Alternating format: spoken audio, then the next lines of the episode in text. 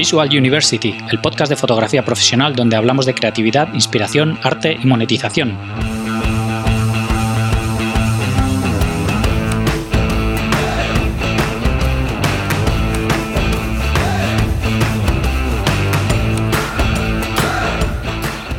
Bienvenidos al episodio 99 de Visual University. Soy Gonzalo Manera, fotógrafo profesional, y hoy tenemos con nosotros a José Luis Carrascosa, fotógrafo de stock.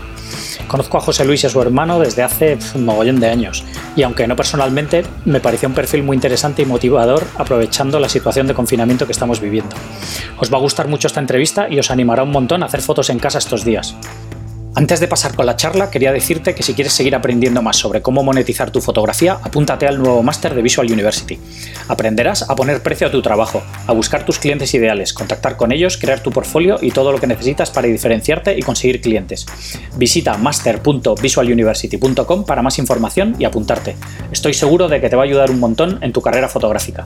Y ahora os dejo con José Luis Carrascosa. Bienvenidos a un nuevo episodio de Visual University. Hoy tenemos con nosotros a, José Luis Carrascosa. ¿Qué tal, José Luis? ¿Cómo estás? Eh, muy bien, Gonzalo. Por aquí encantado de estar en el podcast. La verdad que, joder, es una pasada poder estar aquí. Pues nada, muchísimas gracias a ti por dedicarnos este ratillo. Hombre, no hay, no hay mucho que hacer ahora, ¿eh? No, la verdad es que no, estamos, estamos eh, grabando aquí en, plena cuarentena, así eh, que... Para los fotógrafos de stock sí que, sí que hay mucho que hacer, pero bueno, eh, decía que no hay mucho que hacer para, los fotógrafos normales, ¿no? Sí, sí, sí. De acuerdo, completamente de acuerdo. Pues nada, para todo el mundo que no te conozca, cuéntame quién eres y a qué te dedicas. Bueno, pues mi historia es para escribir un libro. Pero yo, bueno, yo empecé con la fotografía con, 11 años. Eh, mi hermano, yo tengo un hermano gemelo y de hecho hemos estado haciendo fotografía deportiva eh, con la empresa Las Lab, eh, deporte y comunicación, hacíamos los eventos pues, que ya los conoces tú, los el Red Bull Fighter, la San Silvestre Vallecana, yo qué sé, la maratón, o sea, un montón de, eventos que hemos estado durante unos 14, 15 años haciéndolo. Hmm. Y bueno, yo empecé con, o sea, lo, hemos hecho mi hermano y yo, que tengo un hermano gemelo, que somos los que nos conocen siempre por los carras eh, en el mundo de la fotografía. Sí. Sí, Yo os conozco, os conozco de oídas desde hace años y años, sí, sí. Y, bueno, los dos empezamos eh, con 11 años. Eh, mi hermano mayor, nuestro hermano mayor nos regaló una máquina y pues nos enseñó, pues mira, la aguja tiene que ir en el medio. Y nos compraba un carrete y pues fuimos aprendiendo así, luego nos regaló una ampliadora a los 13 años y nos enseñó a revelar y ahí donde aprendimos a manejar la luz. Eh, un poquito eh, a la hora de, los tiempos de exposición eh, lo aprendimos, mm, digamos, con los tiempos de revelado. ¿Qué pasa? Que a día de hoy, pues bueno, yo no tengo que, a nivel de técnica, yo no tengo que pensar nada ni nada. O sea, yo veo siempre, yo estoy pensando, estoy mirando y voy por la calle y yo estoy viendo siempre la luz. O sea, yo estoy viendo, es como un idioma, ¿no? La fotografía para mí es como un idioma. Empezamos a los, eh, ya te digo, a los 11, 12 años. Em, hemos estado haciendo, bueno, estuve haciendo, estuvimos también haciendo bodas de muy jóvenes. Eh, eh, ya empecé a hacer también bodas en la época de, la película. Eh, me buscaba ya la vida en la mili vendiendo fotografías en blanco y negro. Y, nada, pues empezamos a llevar un camioncito de, un equipo de, mountain bike, el equipo Colonial de mountain bike. Y, era de y, era, la empresa Lasrap, ¿no? Y qué casualidad que el fotógrafo pues falló en un evento que había con, en una playa, estamos en Málaga creo que era, y falló el fotógrafo. Entonces yo les dije que, yo les podía hacer esas fotos perfectamente. Tendría yo 20, 21 años, 22 años tenía yo. Y, ah, mm. pero tú no, déjame, dame la oportunidad. que fue la por sorpresa que yo les hice las fotos y fue un éxito, ¿no? Les encantaron y tal. Y a partir de ahí, pues de vez en cuando yo ya iba haciendo alguna foto y tal.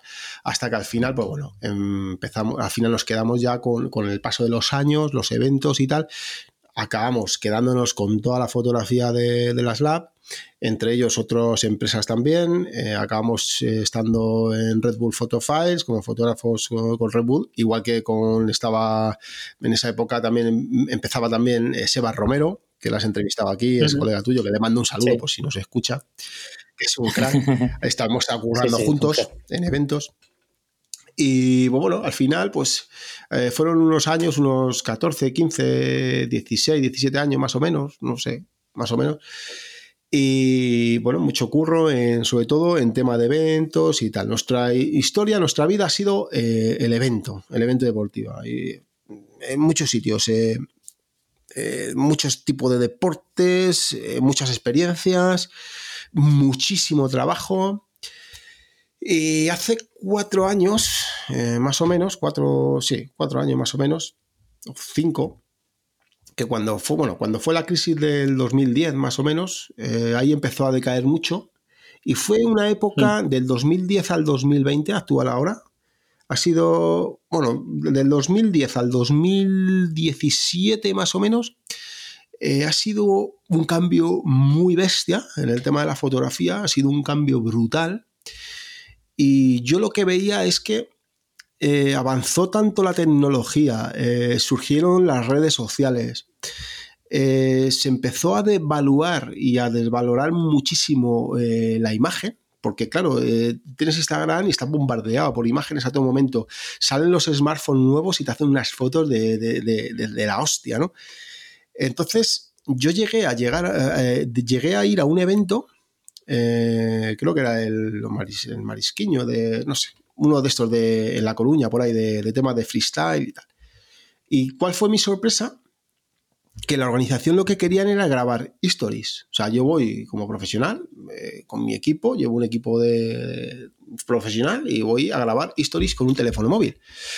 Lógicamente, si tú les facturas eh, un día, vamos a suponer, el día de trabajo, 900 euros, vamos a poner, un día de trabajo, por hacer stories no te van a pagar 900 pavos. No, no, está ¿Sabes? Entonces, yo ya vi que todo eh, iba eh, yendo hacia esa dirección, ¿no? Eh, a todo barato, a todo regalado. De hecho, me acuerdo que cuando se hacían los, los Red Bull Fighter en la Plaza de Toros, en las ventas, los precios de fotógrafo por fotógrafo eran alrededor de 1.800 pavos el, el día de trabajo. Era lo normal, 1800, hmm. 1900, ahí andaba. Bueno, pues se llegó hasta bajar hasta 600. Y ya le querían hmm. hasta hacerlo hasta por 350. O sea, cosas ridículas, absurdas. O sea, yo no estaba dispuesto, lógicamente yo, mm, yo me negaba y yo, mm, yo me he negado siempre y lógicamente pues acabas perdiendo trabajos, otros no, otros te lo pagan porque eres tú y ya está. Pero ¿qué pasa? Que yo ya viendo el panorama, eh, me dijo un amigo mío, bueno, un vecino mío que, le hiciera unas fotos y tal, y me, decía que por qué no vendía en Fotolia, ¿no? Lo que es ahora Adobe Stock. Yo ya lo sabía, ¿no? Y veía que el mundo del stock y tal, pero era un mundo que estaba un poquito ahí, que me daba igual, porque también tenía mucho trabajo y facturaba mucho, entonces, pues no, no me lo planteaba. Pero ya dije, ostras, aquí ya empieza a bajar mucho los precios, lo quieren todo regalado, eh, cada vez te exigen más. Eh, llegas a los eventos y tienes que estar el día entero aunque no hagas nada. Eh, solamente la tontería esa de no, pero que te vean por aquí, pero porque te vea, que el cliente te vea, que te vea. Entonces yo no estoy para, para entretener y para que me vean, ¿sabes? Para eso que se compren un mono y, lo pongan ahí, ¿sabes? Dando saltos. Sí. Entonces, dije, pues venga, pues ¿por qué no? Me voy a meter en el tema este. Empecé a meterme en el mundo del stock. Eh, sí que es verdad que yo eh, aprendí a cabezazos porque no había nada. Este, existía el, el foro de Víctor, el de Víctor Torres, el My Microstock, pero yo no, no lo conocía, no, es que no había ni en YouTube, o sea, no había nada. O sea, yo empecé a hacerlo etiquetando fotos eh, manualmente, una a una. o sea, fue un, un, proceso muy largo muy duro y muy cansado. Pero bueno, yo estaba obsesionado que yo tenía que hacer eso.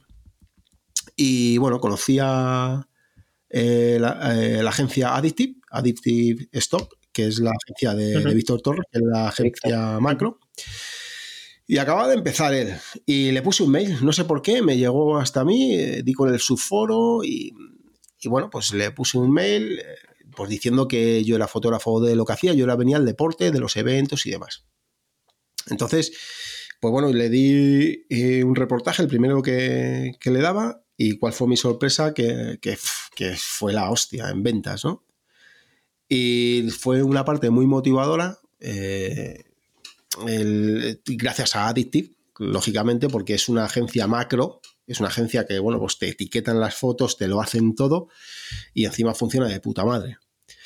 Entonces, pues bueno, pues eh, fue un chute de motivación, ¿no? Y a raíz de ahí empecé, empecé, empecé, empecé a hacer foto de stock, aprendiendo, porque eh, lógicamente no tiene nada que ver eh, la fotografía deportiva con la fotografía de stock.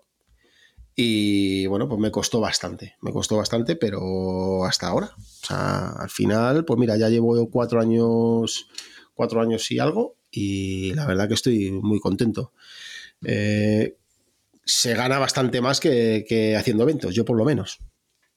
¿Sabes? ¿Cuánto tardaste en suplantar el sueldo de los eventos con el stock? Pues tardaría un año, casi dos años, un año y siete meses, un año ocho meses más o menos. Yo creo que ya, ya lo estaba superando. ¿Haciendo que una sesión a la semana o alguna cosa así? Eh, al principio sí que hacía mucho porque hacía para macro y para micro. Y pues a lo mejor nunca he llevado un orden de decir alguna sesión, dos, pero sí que al principio pues veía lo que sea, venga, oye, vamos a hacer fotos de esto, vamos a hacer lo otro. También sí que es verdad que yo tengo muchos contactos por el tema de los eventos. Entonces tengo acceso a muchos sitios y a muchas cosas que, que, se venden bien y oye, pues me busco bien la vida, ¿no? Y, y muchas veces pues el hablar con, los, con la gente, eh, caer bien a, la gente, ¿no? Y al final que la gente te abra las puertas, ¿no? Para poder eh, fotografiar y echarte una mano, ¿no? En, el negocio este, ¿sabes? Claro. Mm. Pero bueno, eh, ya te digo que, son, pues eso, empecé ahí en, el tema ese, luego conocí a Carles, a Carles Navarro de Fotodinero, y no sé, ya no me acuerdo cómo fue. Em, me puso un mensaje o algo porque me vio en algún sitio y, me hizo una entrevista. Y bueno, luego al final eh, me llamó un día que yo, de hecho, yo quería hacer un podcast. Yo quería hacer un podcast porque yo escuchaba el tuyo y escuchaba muchos podcasts de fotografía y yo tenía ganas de... a mí me gusta mucho enseñar, he estado dando cursos privados eh, y me encanta enseñar, ¿no? Y, nada, pues eh, me propuse, le propuse a varios fotógrafos hacer el podcast y tal, porque a mí no, yo solo no lo quería hacer, porque lleva mucho curro y tal, y no, no me apetecía. Y Carles, como mm. es un masoca, es una rata de biblioteca de estas, de, la fotografía, de, la estrategia online y de esos rollos, pues al final el peso de todo lo lleva él, ¿no? Y hicimos lo que es la Academia de Fotodinero, y el podcast de fotografía de stock que ahí pues mm. contamos todo lo que son todos los secretos del tema de, la fotografía, de, eh, entrevistamos a fotógrafos de stock, eh, contamos historias de sesiones, eh, luego tenemos la Academia de, de, de, Fotodinero, que ahí pues todos los alumnos me pueden ver trabajar en, en directo en una sesión de cómo se hace una sesión de stock, cómo se organiza, que pues todo, lo que es del principio hasta el final. El retoque, el proceso, el procesado, eh, pues todo, todo, todo, todo. Y bueno, pues eso es lo que he llegado a hacer hasta ahora. Eh, también, pues eso, sí que es verdad que, yo tengo la ventaja de, venir de la fotografía deportiva, eh, de haber sido fotógrafo y de llevar toda mi vida haciendo fotos, es una ventaja. Eh, que bueno, por los conocimientos técnicos y demás, pues ya los tienes. Ya solamente es coger un poquito el concepto y, tirar para adelante. A mí ya te digo que me costó bastante, y, pero no me arrepiento. La verdad que merece la pena. Merece la pena, tío. Qué bien, pues nada, eh, voy a, voy a preguntarte cosillas de, de, antes, ¿no? Volviendo un poco para atrás a toda tu historia que, comentabas que empezaste con tu hermano, pues eso, con 11, 12 años a hacer fotos y tal. Eh, ¿De qué hacíais fotos eh, en esa época? Supongo que pues fotos de familia cuando ibais de viaje y, con vuestros amigos. Yo era un gañán, ¿sabes? tenía la pinta garrulo que flipas y yo iba todo el día con la camarita como, yo qué sé, nada más me faltaba la gorrita, ¿no? Y, íbamos los dos y pues la verdad que tengo, ahí tengo las fotos de la primera sesión que, que hice que pues la típica, la primera sesión que hice fue en, mi pueblo, en un pueblo que se llama Salmerón, en Guadalajara, y con mis primos, y pues íbamos con la cámara, y es que tengo fotos, por lo típico, sentado. De hecho, tengo una foto que se ve con unos carretes en la mano. Tenía yo, pues eso, 11, 12 años, no tenía más. Y es que iba, era 24 horas con la cámara. De hecho, mira, había un fotógrafo, tío, eh, allí en mi pueblo, y en verano, ese verano me acuerdo que, me sentaba enfrente de su puerta, pasando un calor que, que te cagas, hasta para verle, ¿no? Y hasta que ya un día le vi que, salía por la... Digo, oye, tú eres fotógrafo, ¿no? Y dice, claro, y tal. Era eh, pues un tío mayor, era amigo de mis hermanos mayores, ¿no? Y digo, ¿me enseñaría las máquinas? Y dice, sí, hombre, ¿cómo que pasa, pasa? Yo con 12 años, ¿sabes? Y tenía la Nikon F3, ¿sabes? No sé si te acordarás tú. Sí, sí, sí. Y claro, me enseñando, bueno, bueno, yo eso era como. Yo estaba alucinando, ¿no? O sea, fíjate lo que son las cosas, ¿no? En esa época, pues. Yo tengo 44 años ahora y pues. Yo estaba alucinando. Y, nada, y al final es como una obsesión que se te mete ahí y no sabes el por qué. Eh, lo haces y al final tu vida pues se vuelve así y nada más que piensas en eso y, y ya está. Y así de simple, al mm. final acabas aprendiendo sin querer. Yo he aprendido sin querer, yo no he estudiado nada. Yo, de hecho, yo ni en el colegio siquiera. Eh, yo te puedo asegurar que yo, bueno, mi hermano y yo, eh, desde los 12 años, desde que empezamos con la fotografía, en el colegio, eh, si no hubiese pasado por el colegio, hubiese sido exactamente lo mismo. Te lo juro, o sea, porque, o sea, de hecho no, no hemos aprobado ningún, ningún curso desde los 12 años, te lo juro. o sea, que, suena imposible, ¿no? Pero en esa época te pasaban de curso y ya está, ¿no? Pero eh, hasta que ya luego nos echaron y tuvimos que empezar, eh, de hecho empezamos con 16 años eh, a trabajar de, carnicero, ¿no? De charcutero. O sea, yo, soy del barrio San Blas, en Madrid, y currábamos allí en un mercadito y tal, y bueno, pues hemos aprendido la profesión de, de carnicero pero eso sí, siempre yo me acuerdo yo de ir a currar con mi cámara en el hombro. De hecho, eh, con 16 años había una tienda en la calle Alcalá que se llamaba Fotokin, que la recordarás tú seguramente. Y, yo iba allí, que estaba Conchi, que era la mujer que trabajaba allí, con 16 años, oye, mira a ver si hay un currillo de fotógrafo. Sí, sí, tú tranquilo, tú tranquilo. Decía, me iba yo con mi delantal lleno de sangre y tal, allí a preguntarle que había un currillo. Decía, este, pero ¿qué me está contando, sabes? Y allí ahí fue donde me compré mi, primera Nikon, mi FM2. Eh, pues todo. y así era. Antiguamente era así. Me acuerdo que salieron los laboratorios que te revelaban 24 horas, que eso fue un descubrimiento. Y pues me escapaba de la carnicería pues para ir a revelar. ¿sabes? Ir a revelar. Y estaba deseando que llegara el fin de semana para coger la máquina y bueno, lo bueno que yo con 16 años pues ya tenía dinero, ¿no? Ya curraba y podía pues... Eh, sí, eh, en, la fotografía. Y bueno, pues gracias a eso pues también podía hacer mis fotos y seguir aprendiendo. Claro. ¿Y en, y en qué momento decidiste profesionalizarlo de alguna manera? O sea, ¿en qué momento dijiste, joder, pues si puedo ganar algo de dinero con eh, esto? No es que digas, el momento no es que te diga, voy a nunca llega. Yo creo que a ningún fotógrafo de decir, voy a profesionalizarlo, nunca te llega. Eso nunca, eso llega solo, sin quererte, sin darte mm. cuenta, lo estás profesionalizando. Porque yo ya te digo, yo en la mili, estando en la mili, yo la hice con 18, 19 años, y yo allí, yo me tocó el servicio militar en Madrid, y yo por las tardes me iba para casa entonces yo durante el día eh, hacía fotos, allí eh, durante, estábamos de servicio, yo como era muy malo en el colegio, ya te digo que me echaron del colegio, a mi hermano y a mí nos echaron del colegio. Entonces yo en, el servicio militar, pues yo lo que hacía era ir a sacarme el graduado escolar. O sea, yo por la mañana, la Constitución española eh, te recoge que tienes que tener derecho a una educación, ¿no?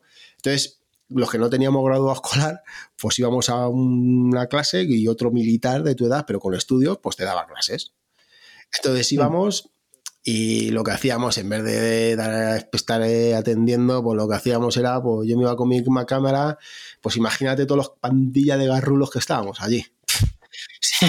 imagínate, en el servicio militar, cada uno de su madre y su padre, todos allí, los que estábamos, y a lo mejor 15, 20 tíos, o sin, sin graduado escolar ni nada, ni, ni oficio ni beneficio, pues, ¿qué vas a hacer? Dar por culo al profesor, reírte de él y, irte con la cámara y salir al, patio a hacerte tus fotos para que mandaran a sus novias, ¿no? que muchos eran de fuera. Entonces yo el fin de semana pues lo revelaba todo en blanco y negro y luego durante la semana hacía fotos y las vendía. Entonces, ahí ya, por ejemplo, ya lo tenía profesionalizado porque me sacaba una pasta, ¿sabes? Sí. Y nada, pues al final te sale así solo. Qué bueno. ¿Y, las bodas fue lo siguiente? las bodas empecé con. Pues mi hermano contactó con un tío que ponía un anuncio en un periódico de, para que necesitaba fotógrafo. Entonces yo me presenté ahí con toda mi cara. O sea, ya había hecho algunas bodas así de, de echarle morro. O sea, de decir, no, yo eso te lo hago yo y sin ningún problema, ya con película, ¿no? Y, y yo fui para allá, fuimos para allá, oye, mira, que yo me hago esto, ah, pues venga, va, pues era la época de que empezaba el digital y sí que es verdad que yo el primer verano eh, yo me iba con un profesional, con un fotógrafo.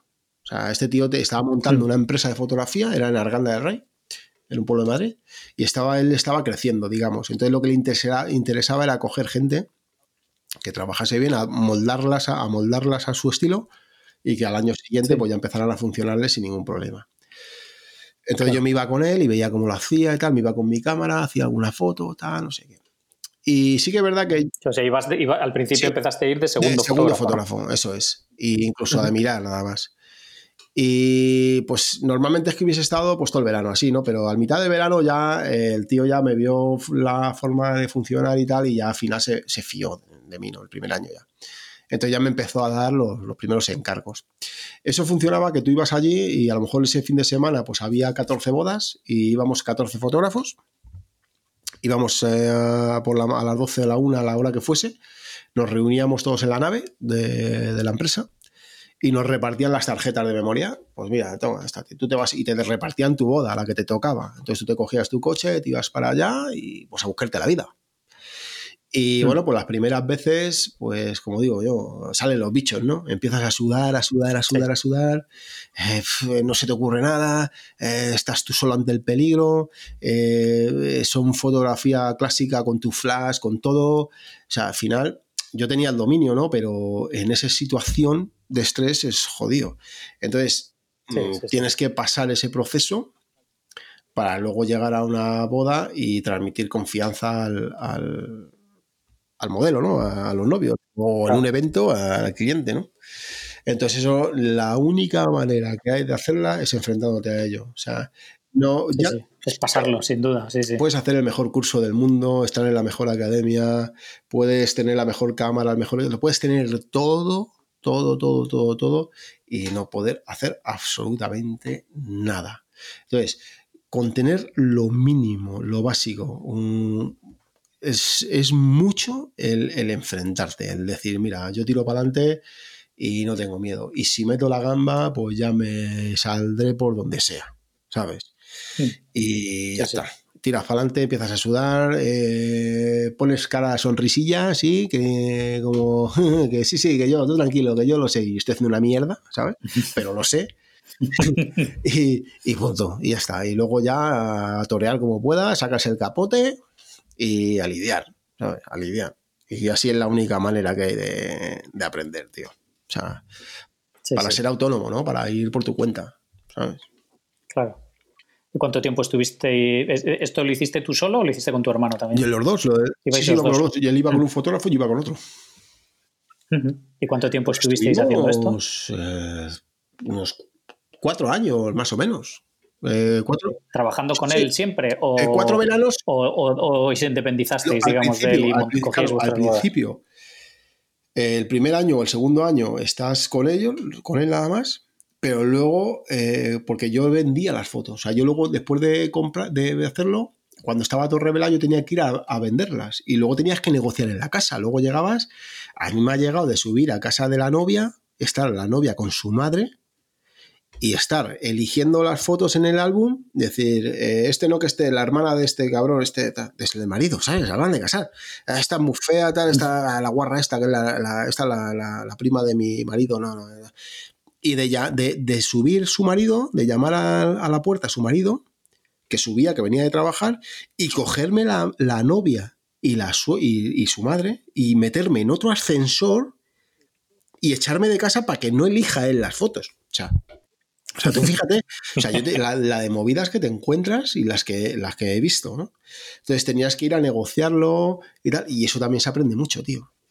Eso se aprende un huevo. Entonces ya, ¿qué pasa? Que cuando les gustaban las fotos, pues a lo mejor te decía, oye, mira, que es que el año que viene mi hermana se casa, pero quiero que se las hagas tú. Pues claro, mm, eh, al final, pues bueno, eh, muchas veces, pues eh, depende cómo fuese o quién fuese, lo que sea, pues decía, venga, pues te lo hago yo. se ponían en contacto y al final acabas abriéndote tu, tu camino, lógicamente. Hay gente que no, que no vale para eso, que, vale simplemente para que le digan tienes que hacer esto y esto y esto y no me hagas pensar, ¿sabes? Yo soy todo lo contrario. Sí, sí, sobre todo la, manera esa es quitarte sobre todo toda la parte comercial que al final es la difícil, ¿no? Porque que hacer fotos bueno, puede ser mejor o peor haciendo fotos, ¿no? Pero, pero que toda esa labor comercial y todo eso es la parte más dura de, por lo menos del negocio de las sí, bodas. Sí, es, es, lo peor, tío. Es lo peor. Pero bueno, hay que, hay que hacerlo. Y mira, yo me he llegado a ir, tío, sin fotos mías, o sea, cuando de la época de, la película, con un hmm. libreto, tío, de, de, que lo tenía de fotocasión. De esto como. Y de irme a venderme yo una boda y decir, mira, te voy a hacer fotos, pero como estas. ¿Sabes? O sea, surrealista, tío, surrealista. Claro, ni te, ni te llamaban, yo era un chaval, es que ni te llamaban, ¿sabes? O sea, yo no, sé cómo me salían esos contactos, pero es que al final ni te llamaban. O sea, entonces ya te digo que es que al final es buscarse la vida y que, pues que cada uno, pues, tiene su forma de ser y, y, pues, y luego regalar muchas fotos, tío. O sea, regalar, igual que ahora dicen, no, que lo hace gratis. Eso era desde la, desde la época de la película. Exactamente igual. Sí, sí, eso, eso es tan antiguo como. Yo, cuando era ya carnicero, llegaba a las fiestas de Navidad y montaban mercadillos en la calle y me iba a hacerle fotos a los mercadillos y les se las vendía. Y algunas se las regalaba. Y luego a otro año, pues eh, te, te, llamaban, te, tenías que buscarte la vida, ¿sabes? Sí. Así funcionaba y así sigue funcionando. Sí, sí. ¿Sabes? Y lo de, y lo de Last Lap entonces fue así un poco de de casualidad también, ¿no? O sea, es que fue sin querer, tío. O sea, fue, ya te digo, de ser el conductor del camión a mm. acabar siendo el fotógrafo eh, de referente en España en, el tema de los eventos, tío. O sea, surrealista, tío. Surrealista. O sea, surrealista, tengo. Entonces, pues bueno, la verdad que fue así unos años que han molado mucho. Y, pero también es muy duro, tío. El evento yo ya ya no lo quiero. Yo llevo ya mínimo, llevaré ya dos años y medio sin hacer un evento, ¿eh? O sea, y es que no mm. los quiero ni en pintura, tío. O sea, se curra mucho, están muy mal sí, sí, son cansados los eventos. Y ya caen peor pagados. Y nada, no los quiero, tío. Ya no los quiero. también tengo una cosa, te acostumbras a hacer fotografía de stock y, ostras, eh, ¿quién pagaría 2.000 pavos por una foto? ¿A ti te han pagado alguna vez 2.000 pavos por una foto? A mí sí. y, eso, cómo ha sido con el stock?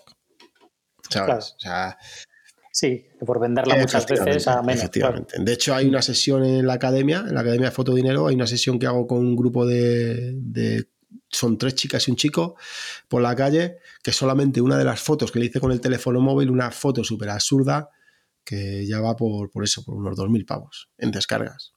Entonces, pues, ¿qué mm. quieres que te diga? Eso no te lo paga nadie. Y menos a día de hoy. ¿Sabes? Y cada vez menos, porque ahora con esta crisis que se nos avecina, eh, ¿quién va a poder contratar a fotógrafos? Pues tendrán que tirar de, archivo. ¿Sabes? Yo qué sé, no sé, no sé. O sea, no sé cómo será el futuro, pero a, día de hoy eh, yo estoy en casa y sigo haciendo fotos, sesiones aquí en casa. De mm. eh, autofotos, me pongo yo de modelo, tocando la guitarra, yo qué sé, haciendo cualquier cosa, pero lo que se te ocurra, lo que se te ocurra, lo, lo haces y lo vendes, tío, y lo vendes, ¿sabes? Hmm.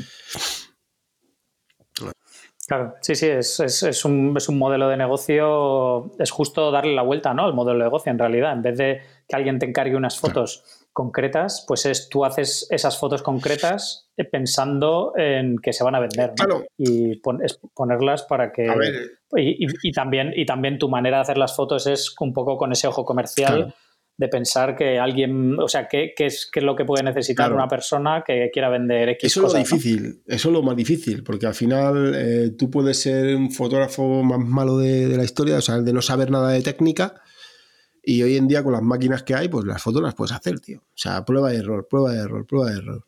Pero si tú tienes la idea, el contacto y la vista comercial de cómo tienes que encuadrarlo, cómo tienes que hacer la foto y tal, es que es, eh, eh, es dispararte ya, o sea, es, es acojonante poder llegar a hacer eso, ¿no? Es lo complicado. Sí que es verdad que cada vez es más difícil, porque eh, al final también se ha puesto muy de moda y también en España y cada vez los fotógrafos son mejores y cada vez eh, eh, el procesado cada vez es más desorbitado y, tienes que saber que ser eh, más profesional cada vez en todo, pero que eso pasa en todos los sectores, ¿no? Y, bueno, pues se hace. Si tienes que correr, corres. Si tienes que saltar, saltas. Y ya está. es lo que hay. Hmm. Y ya está. Y yo a mí la verdad que yo estoy contento y, y, se lo recomiendo a todo el mundo. Oye, que, que, mm. hombre, a todo el mundo no va a poder ser para todo el mundo, porque al final no vamos a ser todos fotógrafos de esto, ¿no? También alguien tendrá que hacer las bodas, ¿no? Y los eventos. Yo no, desde luego, ya te digo yo que yo no. ¿Sabes?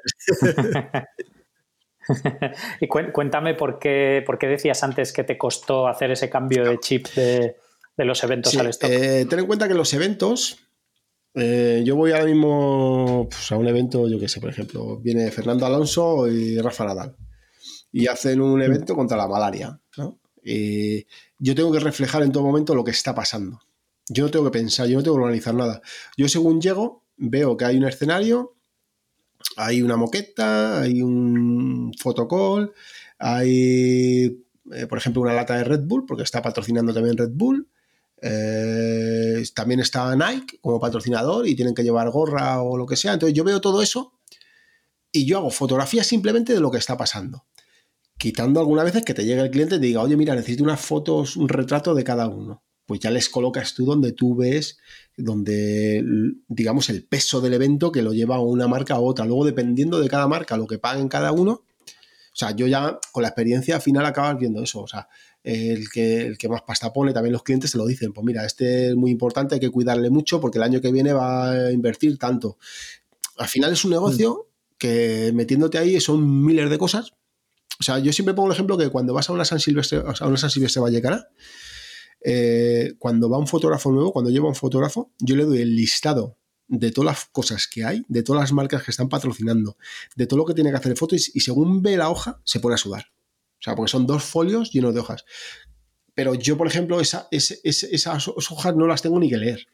O sea, porque ya es tanta la experiencia que yo llego y estoy viendo las cosas y ya sé lo que hay, ya sé lo que te van a pedir. Claro, te vas fijando ya en las, publicidades, te vas fijando en todo. ¿Qué pasa? Que luego cuando vas a una sesión de stock, el evento lo tienes que organizar tú. O sea, ya no es decir, voy a pedir un permiso para el Ayuntamiento de Madrid para hacer esta carrera. No, ahora voy a, sí, puedes ir a un parque, ¿no? Pero si quieres hacerlo en un, en un sitio, en un restaurante, unos chicos que están comiendo en un restaurante, tendrás que pedir permiso en el restaurante. ¿sabes? Eh, tú vas al evento y a lo mejor eh, la estantería con las zapatillas y con la ropa puesta o con la mesita con, la comida, te lo cuentas todo puesto. En el stock no, lo tienes que poner tú. Eh, tú llegas al evento y el deportista o el que sea está allí, el famoso, ¿no? Aquí el modelo lo tienes que poner tú. Tienes que llamarle, tienes que quedar con él, tienes que acordar un precio, van a pagarle. O sea, lo tienes que hacer tú.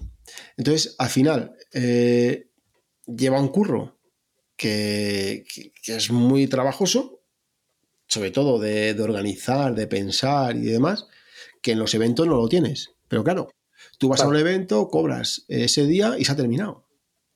Pero en la, en sesión de stock, tú te gastas la pasta, inviertes eh, tu tiempo en organizarlo, pero luego estás cobrando de esas fotos de por vida. ¿sabes? Claro. Suponiendo que también las hagas bien, claro. O que, la pierdas. a lo mejor hay una sesión que inviertes una pasta y por lo que sea no funciona. Por la ropa que llevan los modelos, por yo qué sé, por, mil historias, no encajan y te la comes con patatas. Esto lo que has perdido de tiempo y de dinero, pues es una inversión que, sabes que no, que no la vas a recuperar por ningún lado. Claro. Y supongo que ese aprendizaje es a base de hacer fotos y de, y de prueba y error. es prueba y error, prueba y error y, al final, yo, mira, yo una con que aprendí mucho es con Víctor, con Víctor Torres. O sea, porque yo le mandaba fotos y no, esto no, esto tío, esto no hagas así, porque esto tal. Entonces yo venía con, el chip totalmente cambiado. O sea, a mí fue, me costó muchísimo, tío, muchísimo. O sea, ten en cuenta que en los eventos, en el tema de deporte se trabaja también con, con grandes angulares, ¿no?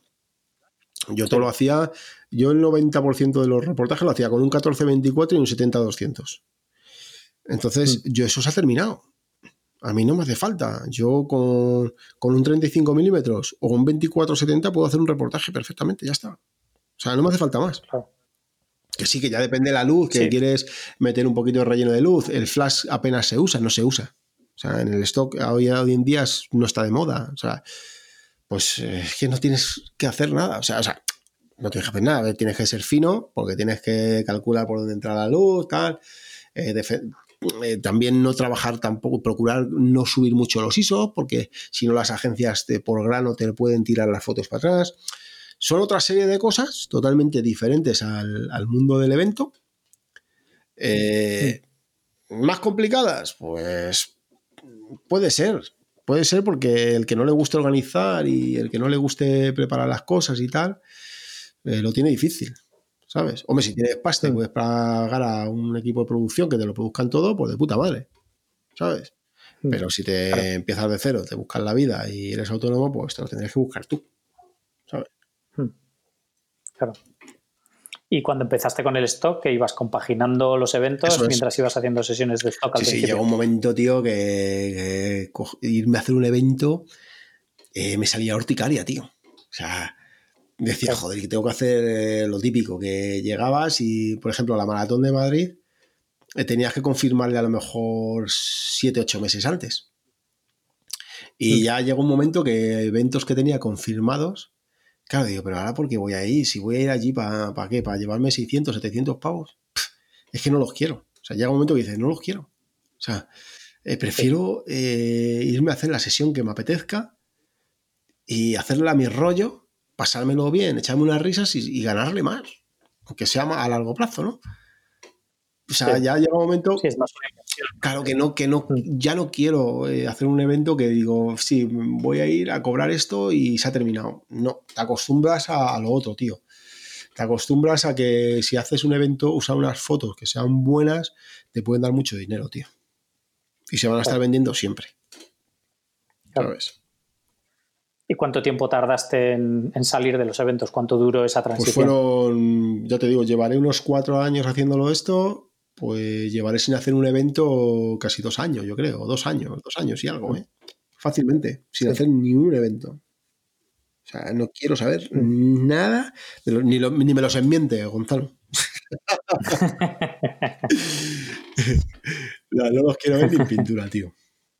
No, no, claro sobre todo después, además de haber hecho eventos tantos años, ¿no? Que al final el evento es una cosa que, cansa mucho y que quema, mucho. tío. Tú ten en cuenta que. Mira, eh, te encuentras un verano, tío, como por ejemplo en el aeropuerto de Burgos. recuerdo que ha sido de los peores, que son ya de los últimos que hacía con Audi.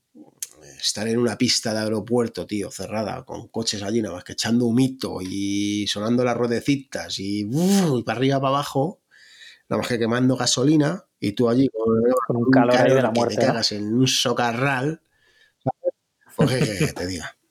Que termina, me acuerdo, mira, me acuerdo de un evento, tío, que hice para PlayStation para hacer el videojuego del Gran Turismo. No sé si era Gran Turismo 5, no me acuerdo. Y tuve que hacer, estuve tres días en, Ronda y tuve que hacer eh, todas las fotos, fueron 1800 fotos a la hora colgado desde un helicóptero a 200 y a 500 metros, colgado por un lateral, eh, con el portón lateral abierto y colgado con un arnés. O sea, tú imagínate fotografiar el circuito de Ascari, la ciudad de Ronda y la serranía de Ronda palmo a palmo, tío, para hacer el videojuego para PlayStation. Tú imagínate eh, tres días colgado de un helicóptero con un frío que te cagas y disparando pa, pa, pa, 1800 fotos a la hora, tío. O sea, 1800 fotos, pero ¿y eso que estabas ahí enchufado al ordenador? No, yo bajaba, bajaba, cuando ya completaba el tramo que tenía que hacer, bajaba al helicóptero, entregaba la tarjeta y te daban otra. Un equipo de 21 japoneses. ¿Sabes? Eh, eso era, vamos, me acuerdo que terminé el evento el tercer día. Eh, sí que es verdad que en, los eventos he sido muy duro. Mi hermano y yo hemos sido siempre muy duros y siempre contaban con nosotros por eso, porque no, no tenían problemas. De hecho, el japonés, uno de los que llevaba todo el tema, el, primer día, última hora, me, me, decía que cómo era posible que me bajara del helicóptero y que pareciese que me había tomado un café. O sea, que no estaba cansado. Yo estaba reventado, pero no lo iba a notar, ¿sabes? Yo, lógicamente. Y, el, y el tercer, ya cuando me, cuando me marché, eh, me acuerdo que terminé a las, yo qué sé, a las 7 de la tarde, a las 5, no me acuerdo, de coger mi furgoneta, pirarme y en el primer camino que vi por allí para esconderme, me escondí y me eché a dormir, tío, y me levanté a las 2 de la mañana. O sea, de, la paliza que llevaba en el cuerpo, tío. Entonces, esos son los eventos. Entonces yo, pues, ¿qué te diga? pues no me apetece, tío, no me apetece, ¿sabes? Luego otra cosa, luego tienes que estar... Mira, también me, me, surgió otra cosa que estuve en el Líbano, en Beirut, haciendo uno de los últimos eventos también que, eso fue una locura. O sea, de llegar allí, de estar, empezar en el estudio a las 7 de la mañana y ser las 11 de la noche y no haber terminado, de ir a hacer 100 fotos y haber hecho ya 80 reportajes, tío. Entonces, al final, de hecho, mira, tú fíjate, me paré toda la producción y les dije que me iba para España. O sea, yo ya, ya, ya era estoquero, ya, ya no quería aguantar eso y les dije que me iba. Y se, empezaron a volver locos todos allí, todos los, todos los árabes de Arabia Saudí y tal, estaban todos ahí como locos. Digo, mira, tronco, digo, o me pagas el doble eso es el primer problema que tengo. No hay problema, no hay problema, no hay problema. Digo, me traes un asistente profesional que me cambie objetivos, que me haga todo. No problema, no problema. Digo, y el tercer problema, el más importante, tío. O sea, yo después de comer me, duermo la siesta.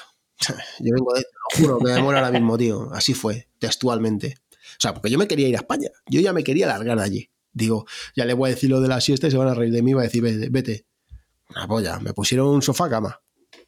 Me pusieron un sofá cama, me, tomaba, me echaba media hora y me traían el café después, ¿sabes? Y estuve dos días más y me llevé un pastón, ¿sabes? Pero claro, reventado. Te puedo asegurar que llegué reventado. O sea, reventado para estar una semana tumbado, ¿sabes? entonces, esos son los eventos, tío. Y ya no quiero. Ya te digo. No quiero. Me estoy haciendo mayor edad también, ¿sabes? ¿Y,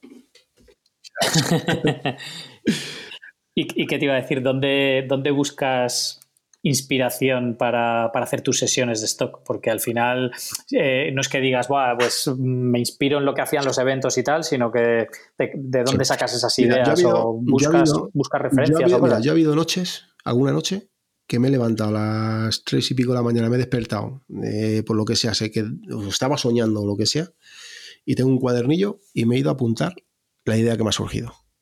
O sea, a escribirla, pues yo qué sé. No, me acuerdo ahora mismo, yo qué sé, pues eh, chico conduciendo, eh, reparando una furgoneta, yo qué sé, lo que sea. Y me he llegado a hmm. apuntármelo.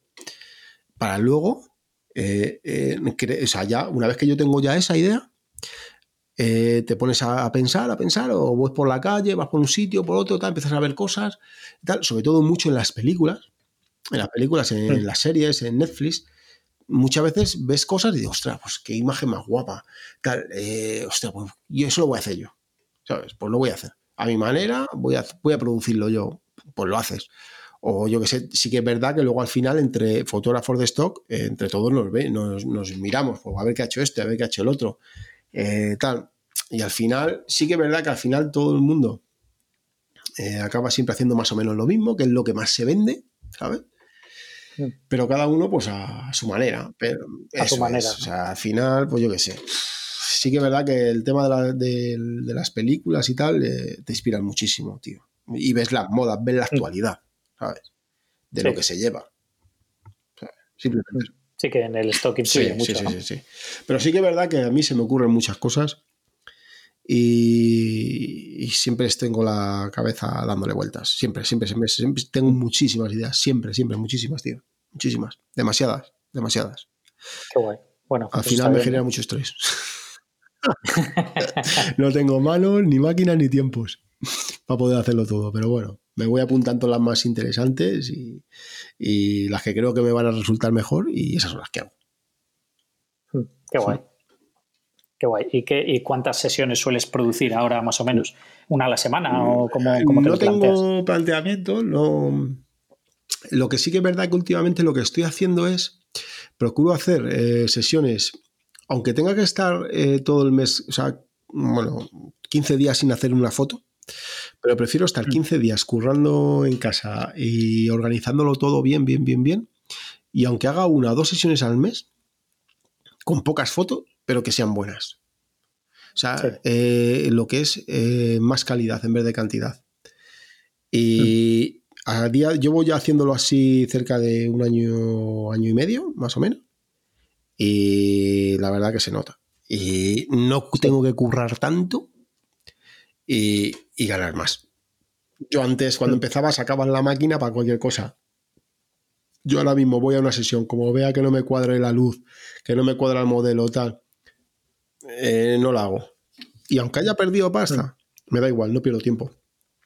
O sea, me pasó con, en Guadalajara con un atleta de llegar allí, empezar a llover, tal, no sé qué, se me cuadriculó todo, se me fue toda la mierda, me gasté una pasta eh, y dije, vamos, me voy. No, no quiero hacerlo, lo palmé. Ya está, lo doy por asumido, que he palmado, yo qué sé, 200, 300, lo que sea. Pero me voy, no, pierdo más tiempo, porque estar ahí más tiempo es perder más tiempo, es, perder más dinero. ¿Sabes? Se ha terminado, me voy. Al igual que si veo una sesión que me está haciendo buena, que me está surgiendo bien, pues oye, pues eh, me inflo, ¿no? O sea, no tengo, no tengo, sí que es verdad que me gusta todas las semanas eh, subir fotos. ¿Sabes? Hmm. Eh, los, normalmente suelo subirla los domingos para que entre el lunes y el martes estén todas publicadas. Es lo normal. Es lo normal. E incluso ahora en confinamiento todavía sigo subiendo. O sea, siempre, siempre. Hmm. es muy raro. De hecho, hoy, es, hoy estamos grabando, esto es martes, ¿no? Creo que es hoy. Es, eh, creo que estamos en lunes o martes es hoy. Pues martes, ¿no? Pues hoy he subido 25 fotos. ¿Sabes? O sea, al final, toda la semana subo. Es rara la semana que no suba. Y si tengo que subir 5 eh, fotos o 10, pues 10 fotos. Ya está. Ahora intento que sean buenas. Claro. Que sean vendibles. Sí. ¿Sabes? Qué bueno. ¿Y cómo, ¿Y cómo llevas todo este trabajo con, lo de la academia y los podcasts y todo esto que grabáis? Porque además hacéis podcasts uno o dos a la semana. Sí, ahora estamos haciendo. Hemos estado haciendo ahora dos a la semana con el tema del confinamiento, pero normalmente hacemos uno a la semana. A mí me mola grabar, me, mm. gusta, me lo paso bien y, como me gusta mucho, pues eh, no me cuesta, no es un trabajo no es como si fuese un trabajo. Sí. Y la academia, yo lo que hago es, eh, doy una, hago una sesión al mes que los alumnos me pueden ver eh, trabajar en directo, digamos, de cómo organizo todo y, ya está, simplemente eso. Ahora, por ejemplo, en, este mes, a final de este mes, eh, sale una masterclass que doy que me la hago en mi casa. O sea, es tema ahora está de moda el tema de las clases online pues hago una sesión de tocando la guitarra online. Explico todo, por pues los encuadres, cómo hacerlo, pues todo. El procesado de las imágenes, el etiquetado, todo, todo. Y así, así lo hago. Ahora que eso, pues las hago sesiones aquí dentro, en interior. ¿Sabes? Claro, sí, sí, aprovechando lo que tienes, ¿no? Que es lo que, lo que le interesa. de hecho, ahora está todo encerrado. Ahora mismo, si es que ahora lo que vende es esto, el coronavirus y, y el trabajo online, el, tele, el teletrabajo, tío. Es lo que vende, entonces es lo que hay que hacer. O sea, lo que esté de moda es lo que hay que hacer. Sí, hay que, o sea, hay que estar pendiente también, ¿no? De un poco de lo que se lleva y de las tendencias sí, y todo. Sí, que a mí me gusta muchas veces hacer lo que me da la gana, ¿no? Porque me gusta. Sí, me apetece. Tampoco también quiero disfrutar, ¿sabes? podría ser un mercenario y nada más que hacer para vender, pero tampoco sería feliz, ¿sabes? Quiero hacer también un poco lo que me apetezca y lo que me dé la gana, ¿sabes? Claro. O sea, no quiero estar todo el día ahí pringado. Claro. O sea que, pues eso, que lo bueno es que además aprovechas tus propias sesiones para, para grabar lo de la academia, que no es que sean dos cosas diferentes. Si yo, imagínate que, voy a hacer una sesión de, pues yo qué sé, de, cocina, que me voy a una cocina que me ha surgido porque he conocido a un amigo que tal, de dos cocineros que van a cocinar y tal. Pues llamo a, niño, a David, David Agüero, que es el chaval que está, el, el David Agüero es, empezó con nosotros con 16 años le damos al niño. Hmm. Empezó con los eventos y bueno, pues ahora es, también forma parte de la academia. Y normalmente él me suele grabar las sesiones. Él viene conmigo, pues me, graba y ya está. Y aprovecho, eh, ya que estoy haciendo mi sesión, pues ya la tengo grabada para la academia. O sea, que al final es trabajo en directo, o sea, no es nada preparado. O sea, puede ser, ahora sí, por ejemplo, la última la he preparado un poquito más porque estoy en casa pero normalmente no, no es preparado, es, fotografía en directo. O sea, muchas veces no me da tiempo a lo mejor a explicarte, pues mira, estoy tirando a 800 de velocidad, 300 ISO, un 5,6. Pues no me da tiempo a decírtelo. Pero también yo, yo he aprendido eh, mirando más, o sea, viendo al fotógrafo trabajar he aprendido más que explicándome nada. O sea, ya te lo digo. Al final es como de verdad se aprende. Viendo las cosas en directo y viendo las cosas, la realidad de, de las cosas. Sí, lo que hay detrás del trabajo que conlleva todo eso, claro. Pues nada, desde aquí animamos a todos a que echen un ojo a la academia. Dejaré luego el enlace en las notas del episodio para que todo el mundo pueda verlo. Y, la verdad que hoy, en día, pues el que quiera toda la información de, para dedicarte a esto, pues lo tienes todo ahí. ¿Sabes? Sí que es verdad que, pues bueno, pues eh, te ahorras tiempo las cosas como son. Te ahorras tiempo y, bueno, si lo que te gusta la fotografía, eso sí, el que lo vaya a hacer por dinero, que no lo haga. Porque si lo hace por mm. dinero es fracaso. es muy raro que, digas, pues yo es que este le va de puta madre y también voy a ganar dinero. Mm, te tiene que gustar mucho la fotografía. Eh, tienes que gustarte también procesar y lo que conlleva todo, tío. Lo que conlleva el mundo de la fotografía. Sí, sí, yo creo que nadie se hace fotógrafo por, por, hacerse millonario, desde luego. Bueno, hay gente por ahí que sí lo intenta por ganar dinero, ¿eh? Aunque sí, sí, sí, sí, sí, he conocido a varios. Lógicamente se han caído, se han caído por el camino, ¿sabes? Sí, yo creo que al final eh, para llegar a, algo en la fotografía tienes que invertir mucho tiempo y mucha claro, Sobre todo los estudiantes, que como digo yo, ¿sabes? Los estudiantes de fotografía hay muchos que están estudiándolo por, porque eh, tienen que hacer un módulo o tienen que hacer un no sé qué. Mira, a mí me ha llegado a llamar de, de, de, sitios de esto para hacer prácticas y decirle al profesor, mira, tú lo que quieres es la firma de, la empresa, tú no quieres que tu alumno aprenda y al final de decir, pues sí, pues es así. O sea, eh, lo que quiero es que, tenga el, el, documento para decir que ha hecho esto y punto. Y digo, pues mira, si quieres aprender, vente conmigo. Eh, pero claro, hay pocos fotógrafos o estudiantes que digan, eh, vale, aunque yo haga esto por, el tema del estudio, que me tengan que rellenar esto, yo aparte me voy a ir con este tío que quiero aprender. Hay poquitos. Hmm. El único, que lo, el único que lo hizo fue David Abuelo, que es el niño, que con 16 años yo, de hecho, yo he sido muy cabroncete, ¿no? El tema ese, ¿no? De decirle, eh, mañana a las 6 de la mañana aquí. Y el tío no estaba a las 6, estaba a las 6 menos cuarto. O, toma, yo me acuerdo que íbamos a los campeonatos de surf y él era el chaval y yo íbamos con dos, con dos, con dos teleobjetivos, con dos 600 fijos y toma. Y el niño cargado con la maleta y con el objetivo al hombro y venga, y playa para arriba, playa para abajo. O sea, eso, claro, y eso lo aguanta en poca gente. O sea, claro, yo he tenido muchos estudiantes que han venido a trabajar conmigo y en cuanto han visto la realidad, han volado, han desaparecido. O sea, eh, de, oye, vas a venir a. No, es que mi abuela eh, que se ha puesto mala, ¿sabes? Eso es así. O sea, y te puedo decir que el 90%, ¿eh? el 80%, el 80% me atrevería a decir, de estudiantes de fotografía que en cuanto ven la realidad dicen, esto no es lo mío. Porque muchas veces lo mm. que se vende de la fotografía, lo que mucha gente se cree, que ser fotógrafo es estar eh, en la calle con los pantalones roídos y la zapatilla llena de mierda y fumando porros. ¿Sabes? Eso no es la fotografía. Está muy bien, ¿sabes? Como fotógrafo artístico y tal. Y oye, pues si eres artista, te, alquilas una guardilla en lavapiés y te da tiempo a pasar hambre, pues de puta madre. Pero eso no es la fotografía. Al final esto es un negocio, es un trabajo y muy bonito, todo lo que tú quieras, pero hay que trabajar.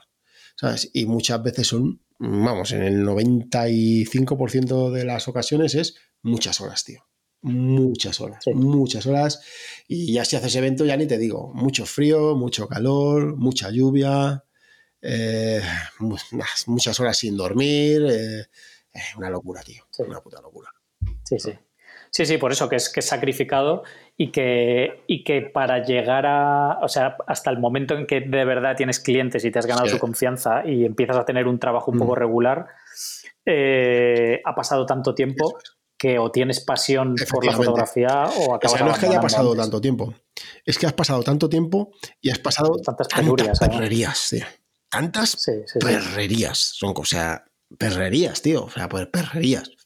O sea, tienes que pasar, eh, vamos, o sea, las de Caín. Sí, sí. Entonces, Sí, poca gente está dispuesta. Y como digo, este, el estudiante, por lo, por lo general, está acostumbrado a las 6 de la tarde salir al, al jardín de la facultad y el fin de semana irse de fiesta, ¿no? Es lo normal. Mm. Eso aquí no lo existe. Sí. Aquí, o sea, sí.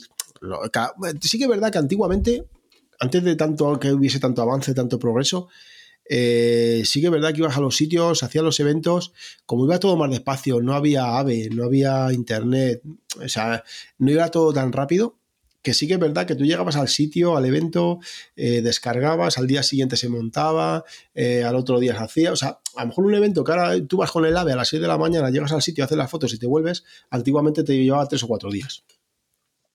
Sí, y sobre todo que antes tenías el tiempo de espera de revelar Eso la es. película. Entonces, eh, era como que vivías mejor, ¿sabes? Era, era otra historia. Sí. Ahora no. Sí. Ahora, Ahora es todo para claro, antes de ayer. claro. Pero yo creo que pasa en todos los sectores, ¿eh? Entonces, sí, sí, final-. La informática al, Claro. al final nos ha hecho a todos asumir muchos más trabajos de los Claro, que hacíamos antes, sin duda. pues eso. Yo me acuerdo cuando yo iba.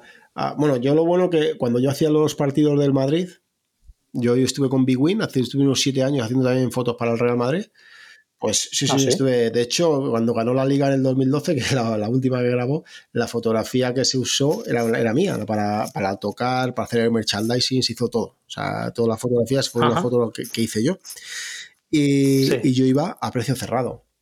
O sea, yo iba para Big Win, entonces yo mi misión era que si hay 12 minutos de publicidad en el campo de, de Big Win, pues yo lo que tengo que estar pendiente en esos segundos que salga acá en sectores, en, tr- en tramos de 16, 20 segundos, yo tenía que intentar sacar todas las jugadas posibles con dos o tres jugadores del Real Madrid.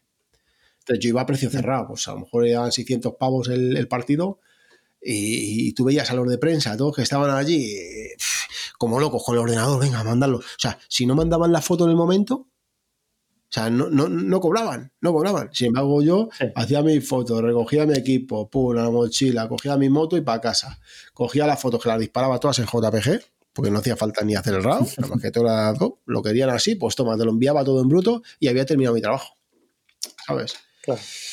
Entonces, por eso te digo que la inmediatez al final se ha convertido en una pesadilla que tienes que trabajar eh, 20 veces más y al final más barato y la solución, stock. Fotografía de stock. Porque pones Sí, tú sí, los es horarios, que- pones tú todo, el ritmo de trabajo lo llevas tú y ya depende de tus ideas y de tu forma de trabajar y, y ya está, tío. No quiero otra cosa. Sí, sí. Pues nada. nos, lo has, nos lo has vendido a todos ya. Yo, la verdad es que eh, estaba poco metido en el stock hasta que entrevisté a. Víctor y que me, me contó un poco pues, todo el funcionamiento y del macro Sí. stock y el micro stock Ujú. y todo. Y cuando me dijo eso de que es como, como eso, ser fotógrafo pero sin Claro. jefe, que el jefe eres tú y haces las fotos que quieres, a mí con eso me, me Claro, claro, es que es así, es que es así. Yo vendo en, bueno, luego está el micro y el macro, que el micro es, digamos, la fotografía barata y el macro que es la Sí. fotografía cara. Yo vendo en las dos, el micro y el macro.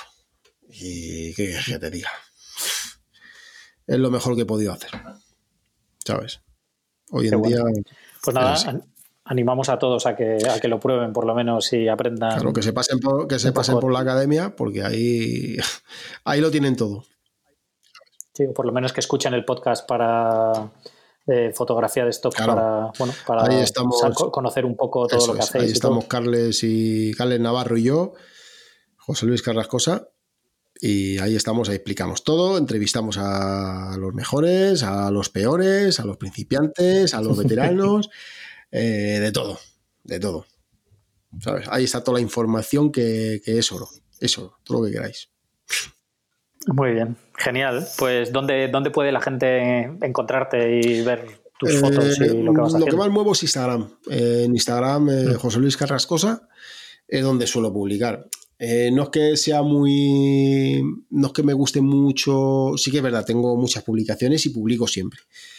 Pero no soy de, de hacer muchas stories, de tal. No me, no, no sé, no, no me, no me gusta mucho, ¿no? Digamos, no me, no me, no me, Sí. No es una cosa que me apasione, ¿no? Pero sí que voy poniendo habitualmente fotos de las sesiones que hago y, todo eso, ¿sabes? O sea, en, Instagram es lo que, lo que más muevo. Y luego en el podcast de fotografía de stock, en Evox, en Apple Podcast, en Spotify y en todos lados. Sí. Muy bien, sí, sí. pues nada, dejaré lo que decía antes, que dejaré los enlaces ahí en las notas del episodio para que todo el mundo pueda, pueda verlos y, y, ver, y, dirigirse al podcast y a la página y todo. Ok, tío. Pues nada, José Luis, eh, muchísimas gracias por, este ratillo. No sé si tienes alguna cosa más que quieras añadir. O darte las gracias, eh, la enhorabuena por el podcast este, que es, mi favorito, eh, Visual University. Y un lujo poder estar aquí y ya te digo, pues a toda la peña, a toda la peñita, como digo yo en mi podcast, pues que se anime y nada, que, esto es un mundo que, que, en España se está empezando a explorar, la fotografía de stock. Y nada, animaros que paséis por la academia de fotografía de stock en Fotodinero. Y nada, mucho ánimo que nada, con esta situación que estamos viviendo, que no desesperéis, que aprovechéis, podéis aprovechar a hacer fotos en casa y si os hacéis estoqueros, pues más fácil lo tendréis. un abrazo para todo el mundo. Muy bien, igualmente. Muchísimas gracias, José Luis. Chao. Hasta luego. Genial, esto ha sido todo por hoy. Quiero dar las gracias a todos los que hayáis escuchado hasta el final y especialmente a José Luis por habernos dedicado este rato. Entrad en visualuniversity.com barra 99 para ver la web y redes sociales de José Luis, así como un enlace a la Academia de Stock. Si os ha gustado el episodio, por favor, dejad una valoración en iTunes que me ayuda mucho a que más gente encuentre el podcast. Y no os olvidéis de echar un ojo al máster de Visual University. Un saludo y hasta la próxima.